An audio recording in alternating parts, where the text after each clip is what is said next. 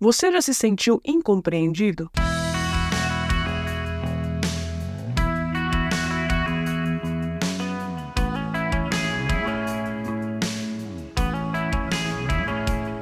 Jó tinha perdido tudo, estava desolado em um luto profundo. Luto pela morte dos seus filhos empregados, tristeza profunda pela perda de seus bens e saúde, interrupção dos seus sonhos, dos seus relacionamentos, tanta coisa. Vamos nos colocar no lugar de Jó por um instante. Não é fácil imaginar a dor que ele estava sentindo. Quando estamos enlutados, nada mais importa para nós. É como se a vida acabasse e nada fizesse mais sentido. É uma avalanche de emoções, uma desorganização tão profunda que nós não somos capazes de sair dela sozinhos.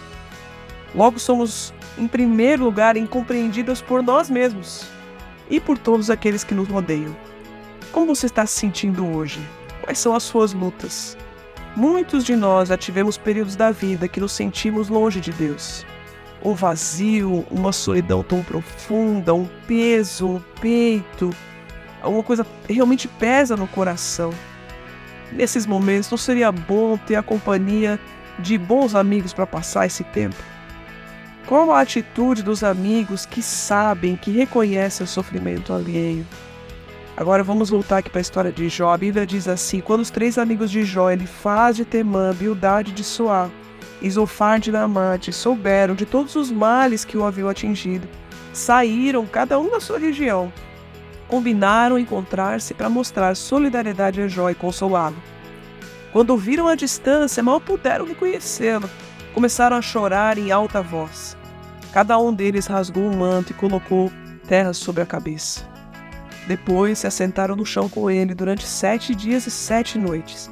Ninguém lhe disse uma palavra, pois viam como era grande o seu sofrimento. Jó 2, 11 a 13. Os amigos de Jó chegaram dispostos a estar com ele. Ao verem de perto aquela situação, eles choraram, gritaram, rasgaram as suas roupas.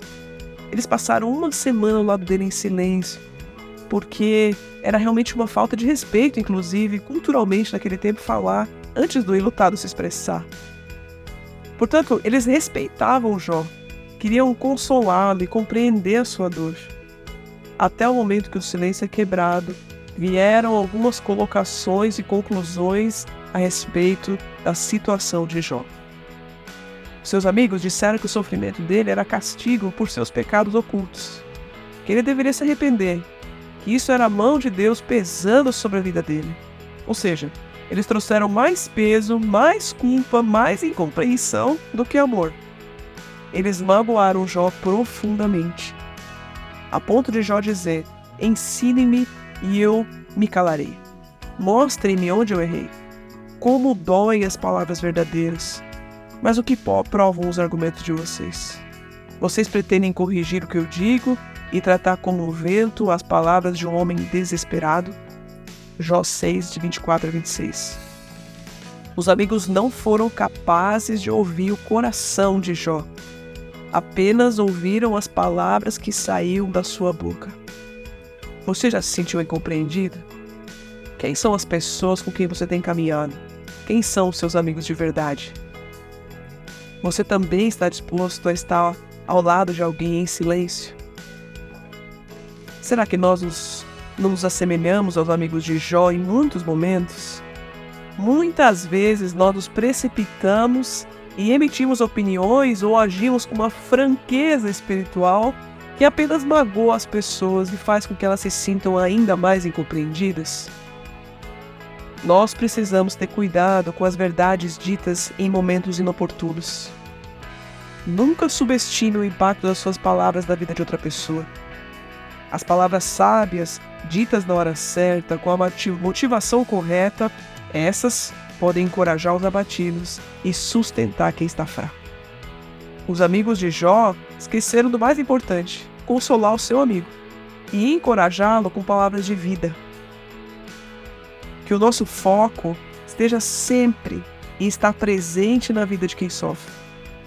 Muitas vezes, aqueles que estão mais perto de nós, eles querem nos ajudar, mas acabam colocando ali os pés pelas mãos, como os amigos de Jó, falando que não devia, puxa, não devia ter feito isso, não devia ter feito aquilo. Cuidado para não ter a mesma atitude desses amigos. Se faça presente, sem sermões, sem opiniões, sem exigências. Fique por perto, seja sensível ao coração de quem está sofrendo. Esse é o melhor jeito de ajudar e ser ajudado.